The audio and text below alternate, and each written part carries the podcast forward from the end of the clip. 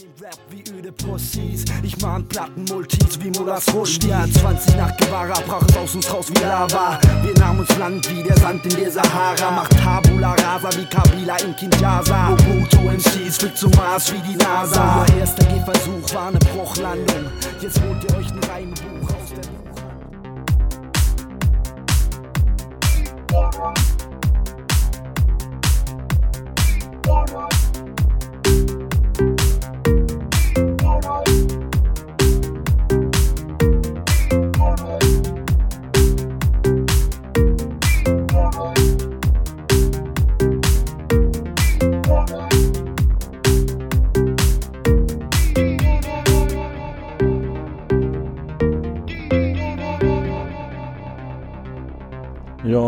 herzlich willkommen zu Antenne Baldrian, eurem äh, Lieblingspodcast über Afrika. Nein, ähm, wie vielleicht findige Hörer schon gemerkt haben, geht es heute um äh, Kinshasa und um Kabila und Tabula Rasa. Ähm, wir reden über den Kongo. Ähm, dort hat es ja News gegeben. Der Joseph Kabila, der seit eigentlich 2001 de facto dort an der Macht ist, der tritt nicht mehr zu den Präsidentschaftswahlen an. Wieso ist das eine Meldung, Claudio? Äh, ja, weil er zu den Präsidentschaftswahlen, wo er gar nicht mehr dürfte antreten, verkündet, dass er nicht wird antreten. Ähm, Joseph Kabila ist seit 2016 eigentlich illegitimer Präsident, kann man sagen, von der Demokratischen Republik Kongo. Nicht zu verwechseln mit der Republik Kongo. Mhm. Seit äh, also 2016 wären äh, die nächsten Präsidentschaftswahlen äh, vorgesehen gewesen, nach 2011 und 2006. Das hätte der Kabila erfolgreich rausgezögert. Ich glaube, hauptsächlich mit der Begründung, es sei einfach zu wenig Geld rum, um die hochkomplizierte ähm, Präsidentschaftswahl ähm, abzuhalten.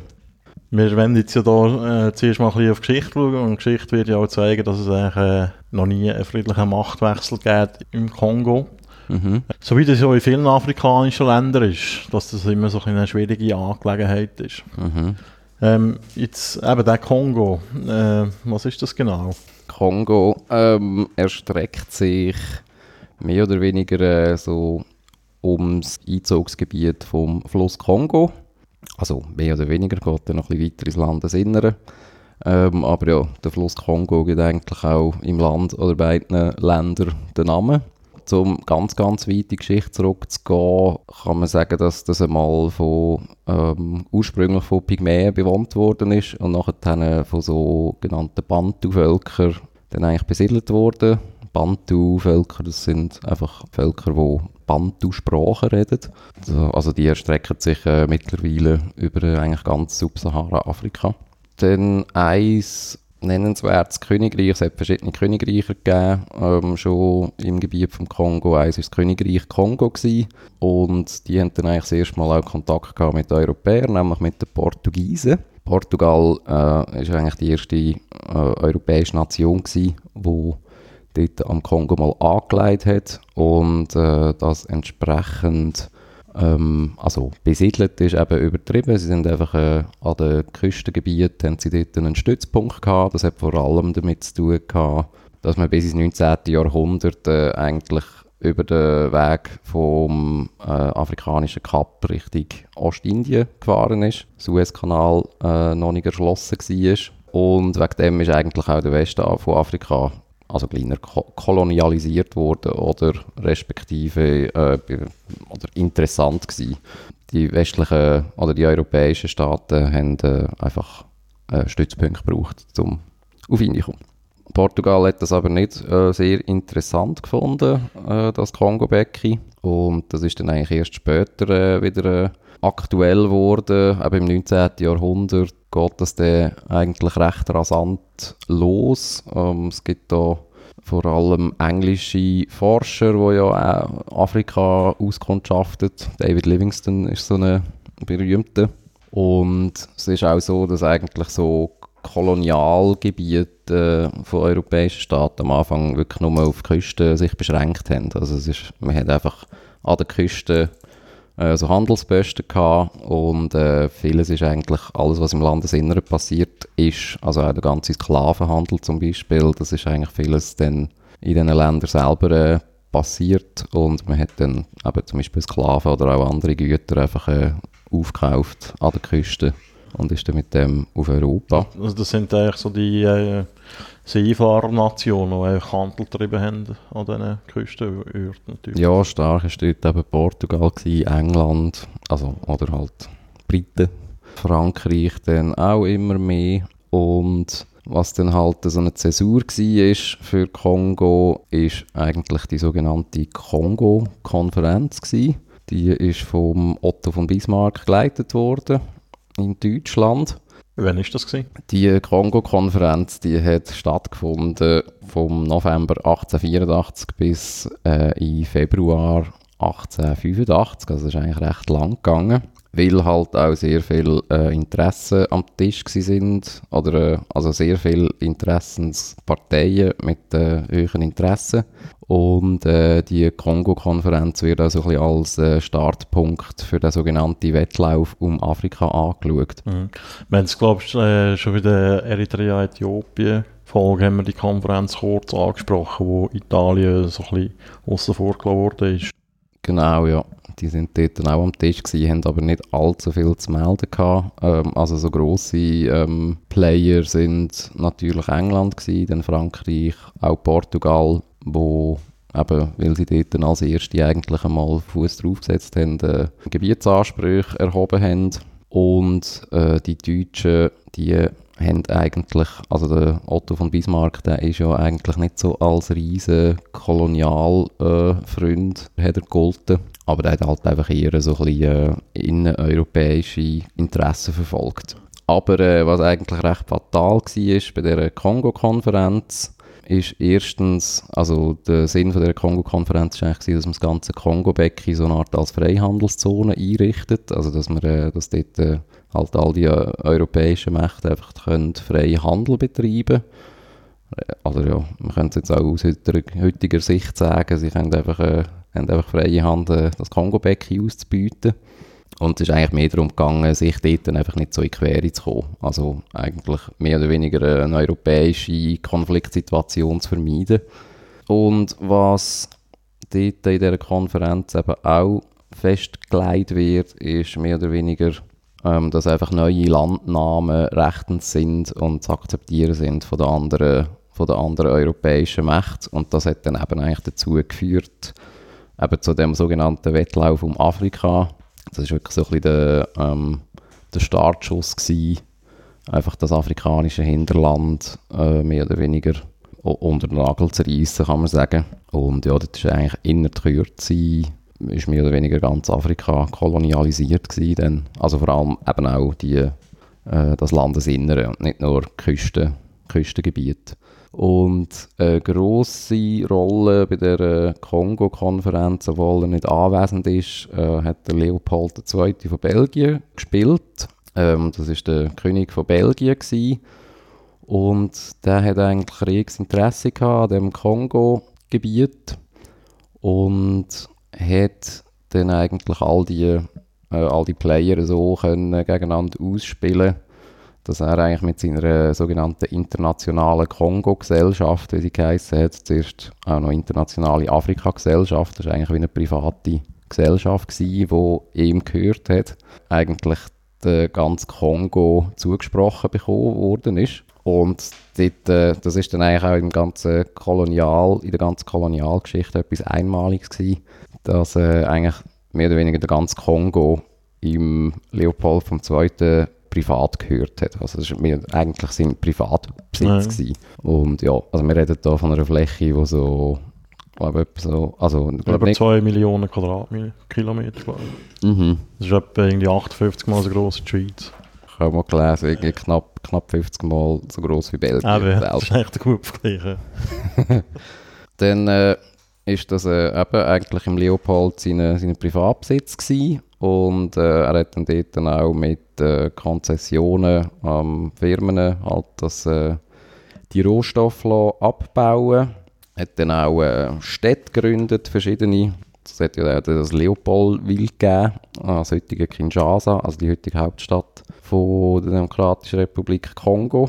Und äh, gilt als äh, eigentlich sehr, ähm, sehr grobs oder äh, sehr äh, rücksichtsloses äh, Kolonialregime.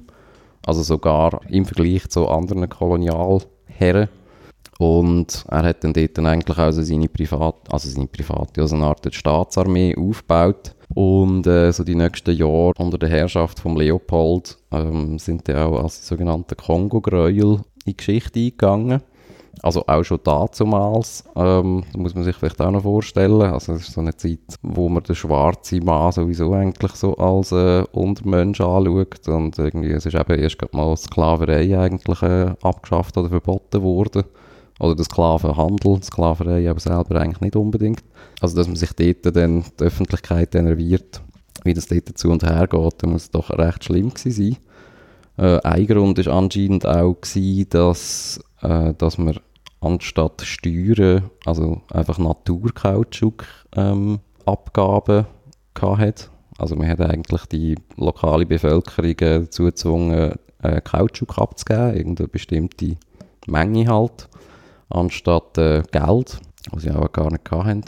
Das hat so zu einem Terrorregime geführt, weil eben die äh, von dieser Volkspublik, also die, die Armee von dem Freistaat Kongo, die sind äh, eigentlich so in einer Art Akkordlohn angestellt gewesen. Mhm. Das sind aber äh, Kongolesen die in dieser Force-Publik sind, oder? Ja, auch, also auch, äh, auch Belgier, es hat auch Belgier mhm. dort gehabt, ähm, aber auch Lokale, ja genau. Und das hat halt dazu geführt, äh, dass man dort halt äh, ja, immer mehr Kautschuk von diesen Leuten äh, verlangt hat. Sie sind auch dann nicht mehr dazu gekommen, halt ihre Felder zu bestellen und äh, weiß nicht was. Es hat äh, jenste Ermordungen gegeben, also das ist dann auch ähm, das Ding gewesen. Die Strafe, äh, sind Hände abgehackt worden, sind Leute verschossen worden, wenn sie irgendwie ihre Kautschukmenge nicht gebracht haben. Ähm, es hat eine riesige Hungersnot gegeben. Ähm, so Schätzungen gehen davon aus, dass sich die Bevölkerungszahl äh, quasi halbiert hat innerhalb von etwa 10, 15 Jahren. Was auch noch prekär war, ist, dass eigentlich ähm, das ganze Staatsgebiet vom Kongo ähm, eben der Association Internationale de Congo gehört hat.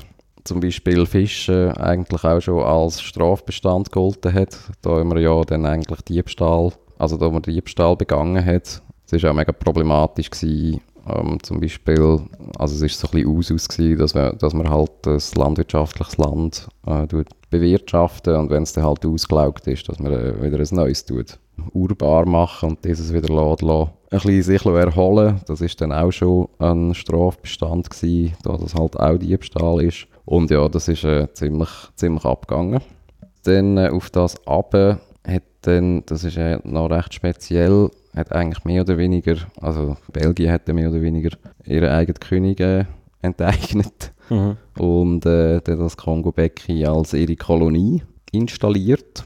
Also das ist glaube ich auch, was ich mal gelesen habe, ein Folge auch von dieser Empörung über die eben äh, sogenannten Kongo-Gräuel. Mhm. Also dass das so unter Druck ist, das System, dass der, das quasi wie so verstaatlicht worden ist. Genau, ja. Ja, weil Belgien, also anscheinend ist eben die Bevölkerung in Belgien gar nicht wirklich interessiert gewesen, also äh, Kolonialgebiet. Ähm, und äh, dann eben die Politik hat sich eigentlich so ein bisschen wollen, eben aushalten, dass das irgendwie so eine Art äh, Privatsache ist von ihrem König, aber äh, also mit, auch mit den ganzen wirtschaftlichen Ver Verbindungen und so hat man das dann auch nicht können so aufrechterhalten oder ja, so erklären. Ja, dann ist das eine, eine belgische Kolonie gewesen, bis äh, 1960. Ähm, Belgien hat dann dort äh, kurzfristig so zu einem Boom geführt, äh, also ja, ein Wirtschaftsboom. Äh, man hat sehr viele äh, Ressourcen ähm, aus dem Kongo rausgeholt. Also nicht unbedingt zum Vorteil von der lokalen Bevölkerung, vielleicht äh, nach diesen Kongo-Gräuel mehr oder weniger. Und äh, sonst ist es aber einigermaßen produktive äh, Kolonie gewesen, kann man sagen. Und es hat dann aber in den 50er Jahren, also wie so in vielen anderen afrikanischen Ländern, äh, langsam zu, ist langsam zu Unmut gekommen gegenüber den Kolonialherrschern ähm, es hat viel mehr Unruhe gegeben, Widerstand. man ist dem mal entgegengekommen ähm, mit äh, gewissen Reformen und hat dann auch mal Kommunalwahlen abgehalten, wo auch Kongolesen haben können teilnehmen und dann auch 1958 ist dann ähm, die Erlaubnis gekommen in Kongo, dass äh, auch politische Parteien gegründet werden. Genau. Zum einen ist ja dort die sogenannte Abaco ähm, dann auch zum Vorschein gekommen, wo es eigentlich schon länger gegeben hat. Dort äh, ist eigentlich so der Joseph Kasavubu der Leader gewesen und auch der MNC, also gut, nein, das müssen wir ja MNC aussprechen. Ja. Das Mouvement National Congolais. Genau, und du weißt, glaube ich, auch, unter wem das gestanden ist, nämlich unter Patrice Lumumba. Ja, genau. Wer ist das gewesen? Der Patrice Lumumba, das ist eben ein wichtiger äh, kongolesischer Politiker im Zusammenhang mit der Unabhängigkeit. Ähm, vielleicht muss man dazu noch sagen, dass äh, 1959 hat so einen Kongress gegeben mit so ganz vielen Parteien, die da eben im 58 erlaubt worden sind. Und die haben dort eigentlich gefordert, dass äh, der Kongo sofort unabhängig wird von Belgien. Ähm, das war also eine Zeitgeistfrage. Es hat dort äh, gerade in Afrika viele, viele so Unabhängigkeitswege gegeben, eigentlich in jedem Land, wo kolonialisiert worden ist. Die belgische Regierung hätte das aber immer noch probiert, irgendwie äh, niederzuschlagen. Aber irgendwann haben sie offenbar realisiert, dass sie das äh, nicht mehr so können kontrollieren das riesige Land. Oder es hat sich immer mehr, haben sich so Widerstandsgruppen gebildet, etc. Und der Lumumba, der ist im Oktober 1959 äh, verhaftet worden, äh, aber drei Monate später wieder freigelassen worden. Ähm, das hat auch damit zu tun, dass es eben in den Nachbarländern Entwicklung gibt. Zum Beispiel ist äh, am 1. Januar Kamerun äh, von Frankreich unabhängig geworden. Und das hat, jetzt, das hat eben so ein das äh, sogenannte afrikanische Jahr eingeläutet, weil das heisst, so 1960, 18 Kolonien die Unabhängigkeit erlangt haben. Zähle die kurz auf. Eben Kamerun, der Kongo, äh, Togo, Madagaskar, Somaliland, das ist äh, der britische Teil vom heutigen Somalia und der Rest war italienisch. Gewesen. Dann äh, Somalia selber, eben der italienische Teil, der ist auch in diesem Jahr unabhängig geworden. Benin, Niger, Burkina Faso, El Elfenbeinküste, Tschad, die Zentralafrikanische Republik, ähm, die Republik Kongo, also das Nachbarland, das hat in Frankreich gehört. Ähm, Gabun, Senegal, Mali, Nigeria und Mauretanien. Also das ist wirklich so ein bisschen der, das ist so die ganze Unabhängigkeitsbewegung in Afrika, die haben dort so ein bisschen gipfelt in diesem afrikanischen Jahr. Mhm. Ähm, auch im Kongo ist es eben vorwärts gegangen, ähm, kurz nachdem der Lumumba äh, freigelassen worden ist, hat Belgien angekündigt, dass es äh, Wahlen soll geben und äh, Selbstverwaltung durch die Kongolesen. Ähm, und sich Belgien innerhalb von sechs Monaten aus dem Kongo zurückziehen. Also das mit den Wahlen ist auch eingehalten worden. Die sind am 25. Mai 1960 abgehalten worden. Und der MNC von Lumumba hat dort äh, den Sieg errungen. Und äh, die Demokratische Republik Kongo ist äh, am 30. Juni 60 unabhängig geworden, offiziell. Das Problem war eigentlich, dass es halt wirklich ein riesiges Land ist und da mega viele nicht nie, oder? Wie man das so kennt in Afrika. Sehr viel Rivalität und so. Und äh, das ist eigentlich gerade nach der Unabhängigkeit ist die sogenannte Kongo-Krise ausgebrochen oder Kongo-Viren, wie man sie auch nennt. Das wird aus heutiger Sicht vor allem eben aus dem übereilten Rückzug von Belgien zurückgeführt. Eben, es haben sich dann so regionale und ethnische Führungsfiguren gebildet. Ähm, die haben zum Teil mehr Macht als die Zentralregierung äh, im dazumaligen Leopoldville. Das Problem war auch, dass das Parlament sehr zersplittert war. Also eben im Lumumba seine Partei war die stärkste. Die hat aber nur irgendwie 33 von 137 Sitze gehabt. Ja, der Lumumba der ist der Ministerpräsident geworden. Aber eben, er hat äh, noch eine begrenzte Macht gehabt. Der Typ, den du vorhin genannt hast, wie hat er schon wieder geheißen? Kasavubu. Der Joseph Kasavubu. Der ist Staatspräsident geworden. Also die haben sich quasi, das sind die beiden grössten Parteien gewesen und die haben äh, so die Macht ein bisschen aufgeteilt. Ähm, es gibt eine Einschätzung, die nach ähm, Belgien so ein bisschen den Zustand von der Unsicherheit extra provoziert hat. Der belgische Kolonialminister soll im Herbst 1959 äh, in einem Gesprächspartner gesagt haben, dass er äh, nur darauf wartet, dass äh, das Chaos entsteht und äh, Belgien quasi um Hilfe gerufen wird und so, oder so ein bisschen der, der alte Zustand äh, kann wiederhergestellt werden.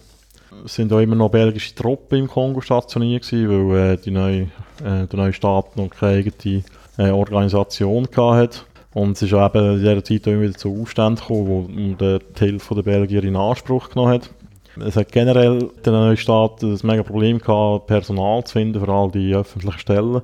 Da gibt es ein paar lustige Zahlen. 1960 haben weniger als 30 Kongolesen 30 einen Universitätsabschluss gehabt. Und, wenig. und unter den 4500 höchsten Beamten im Kongo äh, sind drei Afrikaner gewesen. Also das ist eigentlich, die ganze Verwaltung ist eigentlich auf belgischen Füßen gestanden. Also und die Beamten, die sind dementsprechend dann auch eigentlich weg gewesen. Nein, die sind in der Übergangsphase sind die noch dort gewesen. Mhm. Der ist kurz nach der Unabhängigkeit, am 5. Juli, ähm, ist sie eben in dieser Force Publique äh, zu einer Meuterei äh, gekommen gegen die immer noch belgischen Befehlshaber. Und die hat sich äh, in der Kürze über das ganze Land ausbreitet. Dann hat dann der Lubumba beschlossen, den belgischen Oberbefehlshaber über Truppen zu entlassen. Und auch seinen, seinen Stab. Und der neue Stabschef der Streitkräfte ist ein gewisser Joseph Desiré Mobutu geworden. Das war ein Parteifreund äh, von Lumumba und zu dem kommen wir später noch. Eben so ein bisschen durch die Afrikanisierung von, von der Sicherheitskräfte ist es zu einer Massenflucht von der belgischen Bevölkerung äh, aus dem Kongo. Ähm, das hat dann zum vollständigen Zusammenbruch der Verwaltung geführt. Und das ist auch äh, gerade äh, schon vor der eigentlichen Unabhängigkeitserklärung am 30. Juni, einen Tag vor, dann hat sich schon die erste Provinz mal für unabhängig erklärt, nämlich Katanga. Das ist äh, ein grösserer Teil im Südosten. Dort äh, ist ein gewisser Moise Chombe, oder Moise Chombe, ich weiß nicht genau, wie man es ausspricht. Und der Chombe, der hat die Provinz Katanga für unabhängig erklärt ähm, und ist dabei äh, von Belgien unterstützt worden. Zum wissen, Katanga, das ist eine sehr rohstoffreiche Provinz, also die rohstoffreichste im Kongo. Und der Kongo ist eines der rohstoffreichsten Länder der Welt. Also das ist so, so ein Hot Hotspot, was Rohstoff angeht. Kommt nicht von ungefähr, dass die sich als erstes für unabhängig erklären. Genau. Ähm, also wir reden hier von Diamanten, Gold, Kupfer, Coltan, Mangan, Blade, Zink und Zinn. Das sind ja Rohstoffe, also das Coltan, das braucht man irgendwie zur Herstellung von technischen Geräten. Das ist heute noch immer noch ein riesiges Thema. Mhm. Und dann am 8. August hat sich eine weitere Bergbauprovinz ähm, für unabhängig erklärt, Südkassai, mit der Hilfe von einem belgischen Bergbaukonzern. also die Belgier haben dort immer noch kräftig mitgemischt. Das war aber ein, ein kleineres Gebiet. Gewesen. Ähm, und eben die Sezessionsbewegungen sind äh, eigentlich im Präg von ständigen militärischen Auseinandersetzungen. Und es ist auch immer wieder so schwere Massaker an die Zivilbevölkerung Zug von dessen. Ähm, die Zentralregierung in äh, Leopoldville hat nicht wirklich können auf internationale Hilfe äh, setzen zwar, Es hat zwar äh, UNO-Truppen gegeben, aber äh, die UNO ist jetzt äh, ziemlich stark unter dem Einfluss von den Amerikanern gestanden. Und die Amerikaner haben eigentlich schon gleich mal das Gefühl gehabt, der Lumumba, das sei ein Kommunist. Ähm, die Amerikaner die haben eigentlich immer Angst gehabt, dass der Lumumba sich könnte der Sowjetunion annähern ähm, Wir wissen ja, es ist die Zeit vom Kalten Krieg, ähm, 1960. Es ist so immer darum gegangen, wer ist auf welcher Seite, gerade in diesen ganz Kolon äh, Unabhängigkeitsbewegungen, ist es immer schnell mal darum gegangen, welchem, welcher Seite von der Welt eigentlich äh, sich die neuen Länder oder die neuen Regierungen anschließen. Mhm. Der Lumumba hat der gleiche die Amerikaner auch um Hilfe geboten, äh, hat sie nicht bekommen, da hat er sich der Sowjet Sowjetunion zu, zugewendet. Ähm, und äh, ist aus Sicht der USA ist endgültig als äh, Kommunist äh, abgestempelt gewesen. Ähm, es gibt Quellen, die sagen, dass der US-Präsident Eisenhower am 18. August 1960 die CIA angeordnet hat, den Lumumba umzubringen. Ähm, und offenbar hat es wirklich so einen Vergiftungsversuch gegeben, der aber gescheitert ist.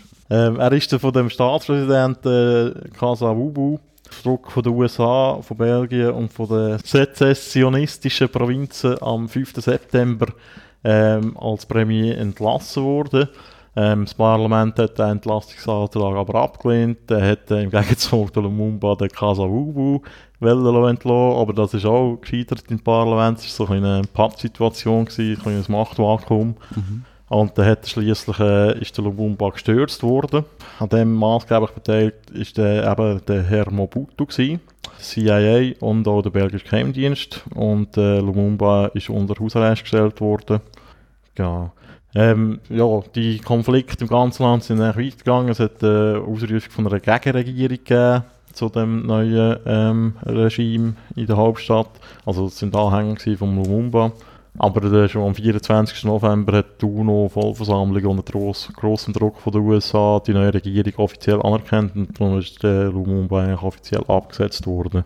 Ähm, eben, es hat immer wieder Kämpfe gegeben, die Anhänger von Lumumba gegen die Zentralregierung ist der, der, der, ähm, der wichtigste, die wichtigste Auseinandersetzung gegeben. Die sind da ziemlich erfolgreich gewesen und haben teilweise das halbe Land unter Kontrolle gehabt.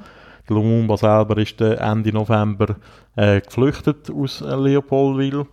Ähm, ist aber gleich äh, wieder festgenommen worden ähm, und in ein Militärlager gesteckt worden. Dort hat er aber weiter agitiert, hat Teil der äh, stationierten Soldaten können auf seine Seite ziehen und hat eine Meuterei angezettelt, wo er aber gleich gescheitert ist.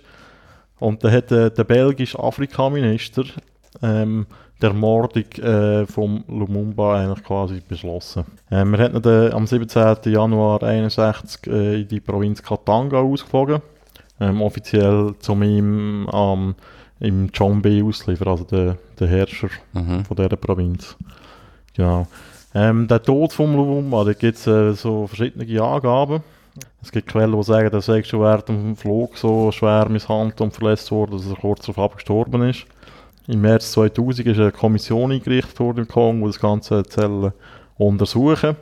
Die hat im Schlussbericht, der glaube 2001 veröffentlicht wurde, ist, äh, gesagt, dass er äh, nach seiner Ankunft in Kantanga in eine Waldhütte gebracht worden ist und dort äh, mit seinen zwei Begleitern, die, die im Beam sind, äh, massiv gefoltert worden ist. Das, und da sagt eben der John gekommen und auch belgische Politiker und haben ihn beschimpft und äh, angespeuzt. Dann äh, sind sie gleich darauf geschlossen worden. Für das nimmt man sich noch Zeit. Für das nimmt man sich noch Zeit, um ein bisschen, äh, äh, ein bisschen demütigen. Ähm, eben der Lumumba und seine äh, Begleiter sind äh, kurz darauf von äh, katangischen Soldaten unter belgischem Kommando verschossen worden und vergraben. Äh, ein paar Tage später hat man die Leiche exhumiert, weil man den Mord vertuschen Im Lumumba sein Körper ist äh, zerteilt worden und äh, in Batteriesäure aufgelöst worden und äh, verbrannt. Also wirklich nichts mehr oben ist. Mhm. ja, äh, der Bürgerkrieg ist nachher weitergegangen. Äh, 1964 ist es so, zu der sogenannten Simba-Rebellion gekommen. Aber wie gesagt, wir sind da mit im Kalten Krieg. Ähm, die Anhänger von Lubumba, die haben zur Unterstützung gehabt, äh, von den Sowjets und von China. Und die sind unter der Führung von äh, Laurent Kabila. Zu dem kommen wir da auch noch. Und die haben eben die Zentralregierung bekämpft. Die haben im Mai 1964 die größere Städte an dem äh, Tanganyika-See erobert. Das ist der grosse See zwischen Tanganyika. Tanganyika-See. Das ist der grosse See dort, Uganda, Ruanda und eben Kongo. Dann haben sie eine größere Stadt, äh, Stanleyville, hat die geheißen, haben sie erobert. Das ist heute Kisangani. Und dort haben sie äh, schnell mal ein Massaker durchgeführt an Intellektuellen und Reichen. 2500 Leute mal umgelassen. Das sind auch viele weisse Leute, gewesen, die noch nicht gelebt haben. Und die haben dann dort auf dem Gebiet, wo sie erobert haben, die Volksrepublik Kongo ausgerufen. Ähm, Dann weiss man es auch heutzutage noch. Weil es ein paar Weisse darunter gehabt. Ja, es gibt so Bilder, wie die so auf Flughafen flüchten und Zeug und Sachen. Die haben auch noch, äh, wo sie unter Druck gesetzt worden sind von der Regierung, haben die Rebellen dort ähm, die Europäer als Geisel gelassen. Und äh, die sind äh, befreit worden von über 300 belgischen Fallschirmjägern, die dort äh, abgegangen sind. mhm. Ja, die Rebellion ist immer wieder zurückgeschlagen worden. Aber bevor es so endgültig vorbei war, äh, hat äh, noch, noch äh, relativ wichtige Figur von der Weltgeschichte halt gemacht im Kongo, nämlich äh, der Che Guevara, äh, mit über 100 kubanischen Soldaten, schwarzen Soldaten, also schwarze Kubaner, ähm, im Kongo gelandet ist, um den Kampf von der Volksrepublik zu unterstützen. Äh, nach sieben Monaten ist er aber wieder abgezogen, ziemlich enttäuscht, weil die ideologisch nicht so auf Linie sind, also nicht so motiviert ideologisch, dass die theoretisch nicht so auf der Höhe sind, Aha. wie er sich das vorgestellt hat. Er hat auch über äh, Kabila gesagt, dass der sich mehr aufs Trinken und auf die Tourerei versteigen als aufs, aufs Kämpfen. Enttäuschend. Sehr enttäuschend. Dann äh, ist es im Mai 1965 äh, zu der zweiten Parlamentswahl äh, gekommen. Ähm, und auf, auf das aber hat es eine politische Blockade gegeben, es hat sich keine Mehrheit gebildet, es hat sich alles ein bisschen gegenseitig blockiert und so. Und die hätten den Mobutu genutzt, äh, um sich endgültig an die Macht zu putschen. Also in diesem ganzen Chaos hat es einfach eine Parlamentswahl gegeben. Ja, wie man das auch so macht, gell? genau, und der, der Mobutu, der hat sich erfolgreich halten ähm, Also der Putsch war eigentlich das Ende von der kongolesischen Demokratie. Ähm, die Diktatur hat über drei Jahrzehnte lang angehabt. Ähm, bei Mobutu ist es spa- spannend, er war so der erste Politiker gewesen dort, der seine Macht eigentlich nicht so irgendwie auf eine ethnische Gruppierung oder so oder auf eine regionale äh, Basis äh, gestellt hat, sondern halt äh, auf das Militär, wo er ja schon drin war als Stabschef und sein Bündnis mit den USA. Ähm, das hat ihm dann erlaubt, äh, nach und nach seine politischen Gegner auszuschalten und so seine äh, Macht eigentlich so zu konsolidieren. Tragischerweise ist das auch von der Bevölkerung äh, zuerst begrüßt worden, der Putsch, weil die haben, nach diesen Jahren vom Chaos echt mal genug von Demokratie und verschiedenen Parteien und verschiedenen politischen Führern und haben es äh, wahrscheinlich echt noch gut gefunden, dass jetzt da einer den Frieden bringt, in Anführungs- und Schlusszeichen. Der Mobutu hat gerade ziemlich durchgegriffen, er hat alle Regionalparlamente aufgelöst, also voll auf den Zentralstaat gesetzt, ähm, alle ethnischen Organisationen verboten und äh, er hat für fünf Jahre äh, jegliche politische Betätigung verboten. Er hat so eine Afrikanisierung durchgeführt, so eine, er hat quasi wie so eine Pseudo-Geschichte, weil äh, so ein Nation-Building irgendwie betreiben. Er, er hat dann 1971 auch den Namen vom Land in Zaire geändert. Es hat auch so Kleidervorschriften gegeben, so lustig. Vielleicht, nicht, vielleicht kennst du das, so die komischen Anzüge, die der Mobutu angehabt hat. Mhm. Der, jeder Mann hat die Pflicht gehabt, das zu tragen. Also die, die so ein bisschen wie so chinesische Dinge Ja, genau. wirken. Ja, das war auch so Teil von der Afrikanisierung. Aber einen schönen Personenkult hat es natürlich gegeben. Er hat sich genannt, Achtung, ich probiere das jetzt richtig aussprechen, ich wollte keine Kongolesen beleidigen. Äh, Mobutu Sese Seko Kuku Nbendu Wazabanga. Hm, Das heißt, der Krieger, der von Eroberung zu Eroberung schreitet, ohne Angst zu haben. schön. Der hat auch, der hat auch recht einen frechen äh, Kopfbedeckung Ja, so- so- Stil gehabt, oder? Ja, gerne ein bisschen Fähle am Kopf. So schöne Leopardenhüte. Ja, spannend ist bei Mobutu, dass der belgische Einfluss, der ist eigentlich durch ihn völlig verdrängt worden, durch den Einfluss der Amerikaner. Das hat viel mit diesen Rohstoffen zu tun gehabt. Mobutu hat eigentlich quasi im Westen den Zugang zu den kongolesischen Rohstoffen gesichert. Ein ziemlich exklusiver Zugang und ist durch das von den Amerikanern geschützt worden. Eben wieder Kalter Krieg. mhm. Der Mobutu ist auch bekannt, also seine Diktatur ist auch bekannt dafür, dass sich die politische Elite und er vor allem zuerst vorher sich äh, ziemlich schamlos bereichert haben, an allem, was der Kongo so zu bieten hat.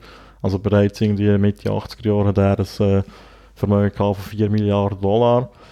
Geile Episode ist auch, äh, dass äh, General von der Armee 1994 äh, Teil von der Mirage-Flugzeuge von der, von der Armee verkauft haben, heimlich. Echt so unter der Hand mal ein paar Kampfjets verkauft. Ja. Es ist halt eigentlich wirtschaftlich mega bergab gegangen mit dem Land. Die Produktivität ist mega zurückgegangen, eben weil halt durch die Korruption und die Bereicherung alles ziemlich ausgehöhlt worden ist. Mm, Nach dem Ende des Kalten Krieges hat sich auch das Verhältnis zu den USA ziemlich abgekühlt. Es ist zu Reformbestrebungen gekommen wieder einmal. Also er hat gemerkt, ja, es gibt wieder Proteste und so. Also eigentlich wie Belgier vor der Unabhängigkeit, ja, wir müssen da bisschen Reformen machen, um Zeug ein bisschen beruhigen.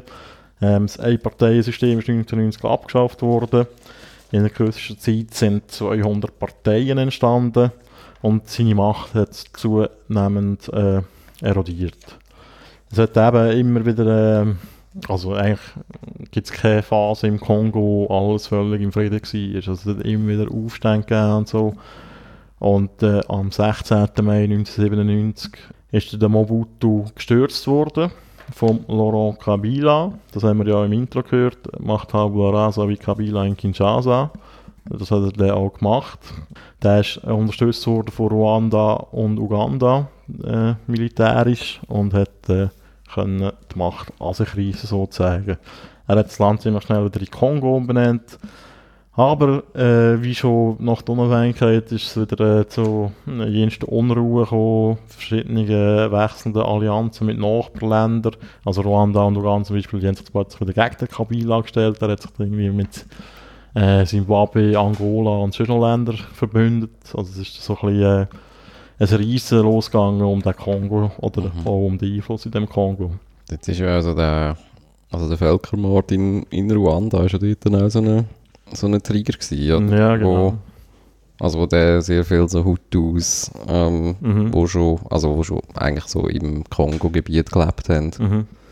ähm, da wieder so zu ethnischen Verstimmungen geführt haben, oder? Genau, es sind ja viele Hutu äh, echt Täter gewesen in dem Völkermord, die sind äh, in Kongo geflüchtet und also es gibt dort, äh, glaube bis heute gibt es dort noch so, so Warlords in dem Mhm. Grenzgebiet und so, so ein bisschen Mhm. Ihres Unwesen treiben, ja. Also man wirft ja auch Ruanda jetzt noch vor, dass sie halt, also dort in dem Grenzgebiet recht aktiv sind, Mhm. so in diesen Konflikt. Mhm.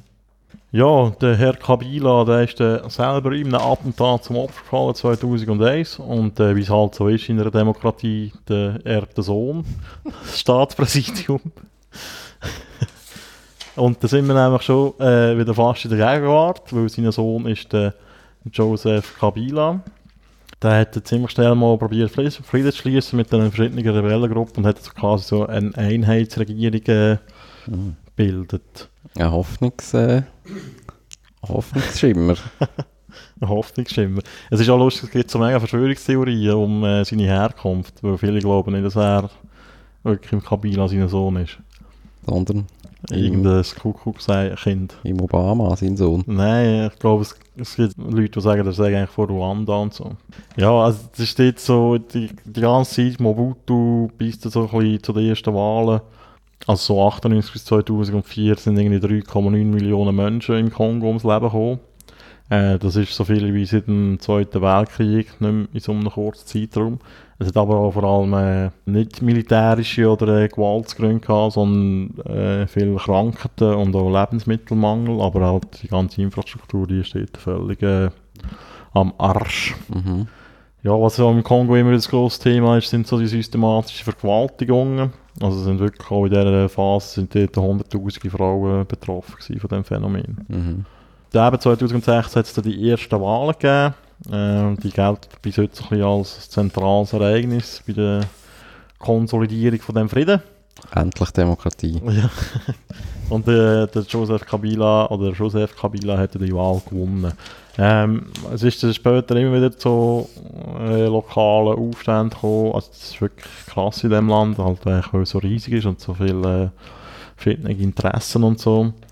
Ähm, es gibt den dritten Kongo-Krieg. Ähm, aus, äh, aber der ist nur so auf einer ganz kleinen Provinz im Osten vom Land irgendwie lokalisiert gewesen oder begrenzt gewesen. Mhm. Ähm, oder der Joseph Kony, den man vielleicht noch kennt, von, mit seiner Lord Resistance Army. Der ist auch mal, glaube 2008 irgendwo im Kongo unterwegs gewesen.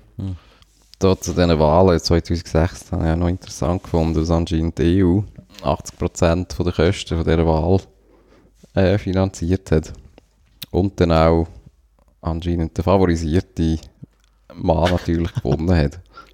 äh, Aber das macht man natürlich alles nur für, äh, für den Frieden. für den Frieden und Demokratie. Ja, nein, aber das ist im, ich finde, der Kongo ist wirklich ein mega krasses Beispiel, wie man einfach so äh, äh, rücksichtslos probiert, so westliche Interessen, also ja, die Sowjets haben ja wahrscheinlich ähnlich probiert und so, Mhm. äh, knallhart durchzusetzen. Oder?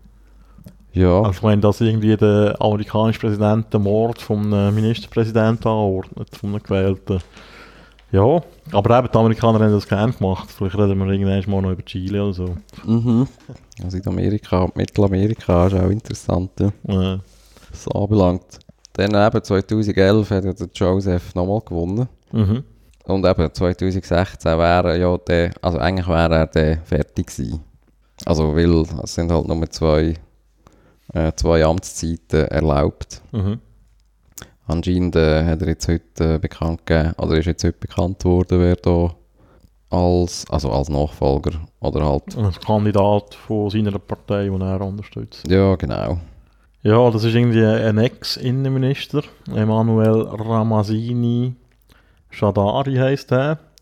Ähm, lustigerweise ist der, gehört er zu einer Gruppe von acht kongolesischen Politikern, wo, äh, wo die EU äh, vor einem Jahr Sanktionen verhängt, verhängt hat.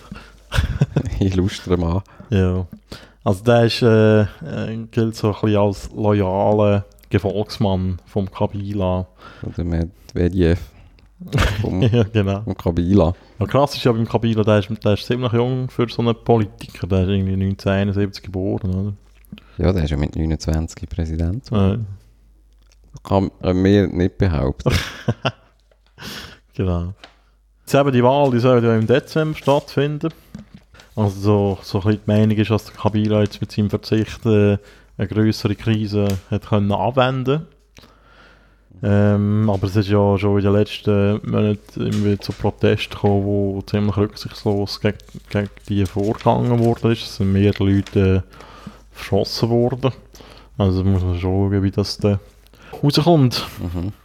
Und eben, jetzt nimmt man einfach an, dass er halt, also, dass er zwar darauf verzichtet, aber äh, sozusagen die Pferde im Hintergrund halt in der Hand behalten Ja. will. Außer natürlich wieder andere gewählt. Es hat da ganz gute Kandidaten, zum Beispiel der, der frühere Warlord Jean-Pierre Bemba, der diesen Monat nach seiner Freilassung aus der Haft in Den Haag in seine Heimat zurückgekehrt war. Das auch. den wähle ich. Oder den würde ich wählen. Ja.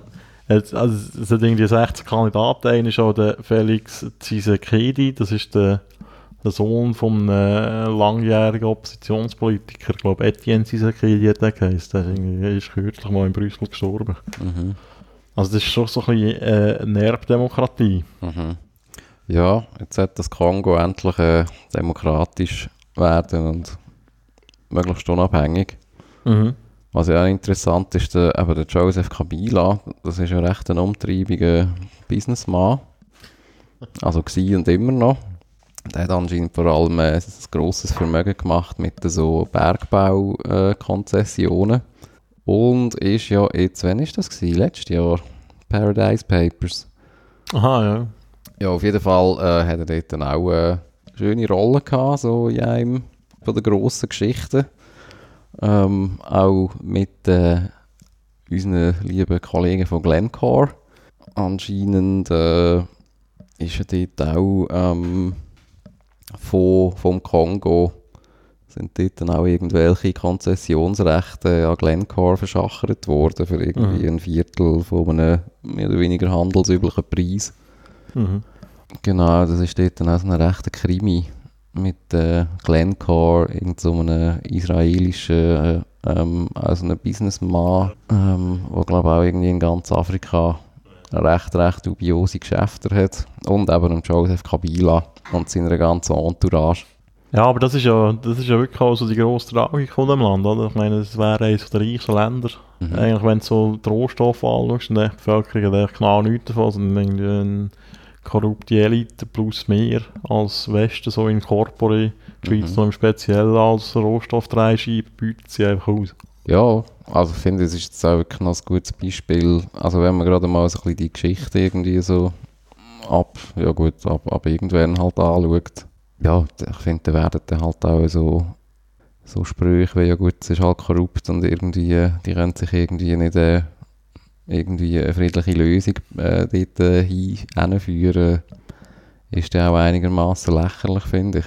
Ja. Und irgendwie eben in so, in so milliardenschweren Firmen hier in der Schweiz nimmt man dann ab, dass die irgendwo im Kongo, Ich baue die Schulen weg. irgendwo im Hinterland äh, ihr Kupfer und Kobalt und äh, Koltan abbauen zu Mhm. anscheinend, äh, wie sagt man, also mit humanitären Ansprüchen und äh, Nachhaltig. No- Super. genau, Fair. einfach sauber und fair, ja. Ja, nein, was ich eigentlich auch so mega scheinheilig finde bei dem ist echt, dass oder sobald jetzt dort würde, jetzt äh, stellen wir uns mal vor, da käme irgendein Politiker, würde gewählt werden, der würde sagen, okay, fuck you all, ich verstaatliche da alles, der ganze Rohstoffbereich wird echt mal verstaatlicht. Fertig, lustig. Mal schauen, was da wird passieren mit, mit dem Typ. ja. Also, weil wir vielleicht gerade umgebracht werden, es gäbe auch heftige Sanktionen. Gerade die Mhm. USA sind immer ziemlich schnell dabei. Ich mag mich noch erinnern, wo der Evo Morales so Zeugs gemacht hat in Bolivien. Das ist dann gerade du bist gerade bestraft wirtschaftlich, oder? Äh, Mhm. äh, Handelsbeziehungen werden erschwert und so. Und ja, also das ist der, das ist der, das ist eigentlich, äh, ja, man bringt sie vielleicht nicht mehr um und so, man setzt sie eigentlich massiv unter Druck. Mhm. Ja. Weil, mm, also, der Westen hat ja alles Interesse daran, dass es so weiterläuft, was ja eigentlich traurig ist, oder? Weil Politiker im, eigentlich immer das Gegenteil behaupten. Ja, also gut, wir sind ja dort, äh, also wir, oder, also europäische äh, Länder oder auch die Schweiz ist ja dort nicht ganz anders, oder? Dort kann man die, Ah, ja, eh. in welchem Südafrika, äh, südamerikanischen Land ist das gewesen, wo mal so Zementwerk von Holz irgendwie verstaatlicht worden, haben wollen werden oder sind. Also das war ein saurer Gescheiss gewesen. Gut, dass die Firma natürlich etwas dagegen hat, kann ich noch verstehen. Ja, ja. Aber äh, Ah, in Venezuela ist das gewesen. Venezuela. Oh, aber ja, ich also dort hat die ganze Schweizer Politik dann natürlich äh, prächtig mit, mitgemacht, dass das äh, ähm, ja, nicht ganz so rauskommt.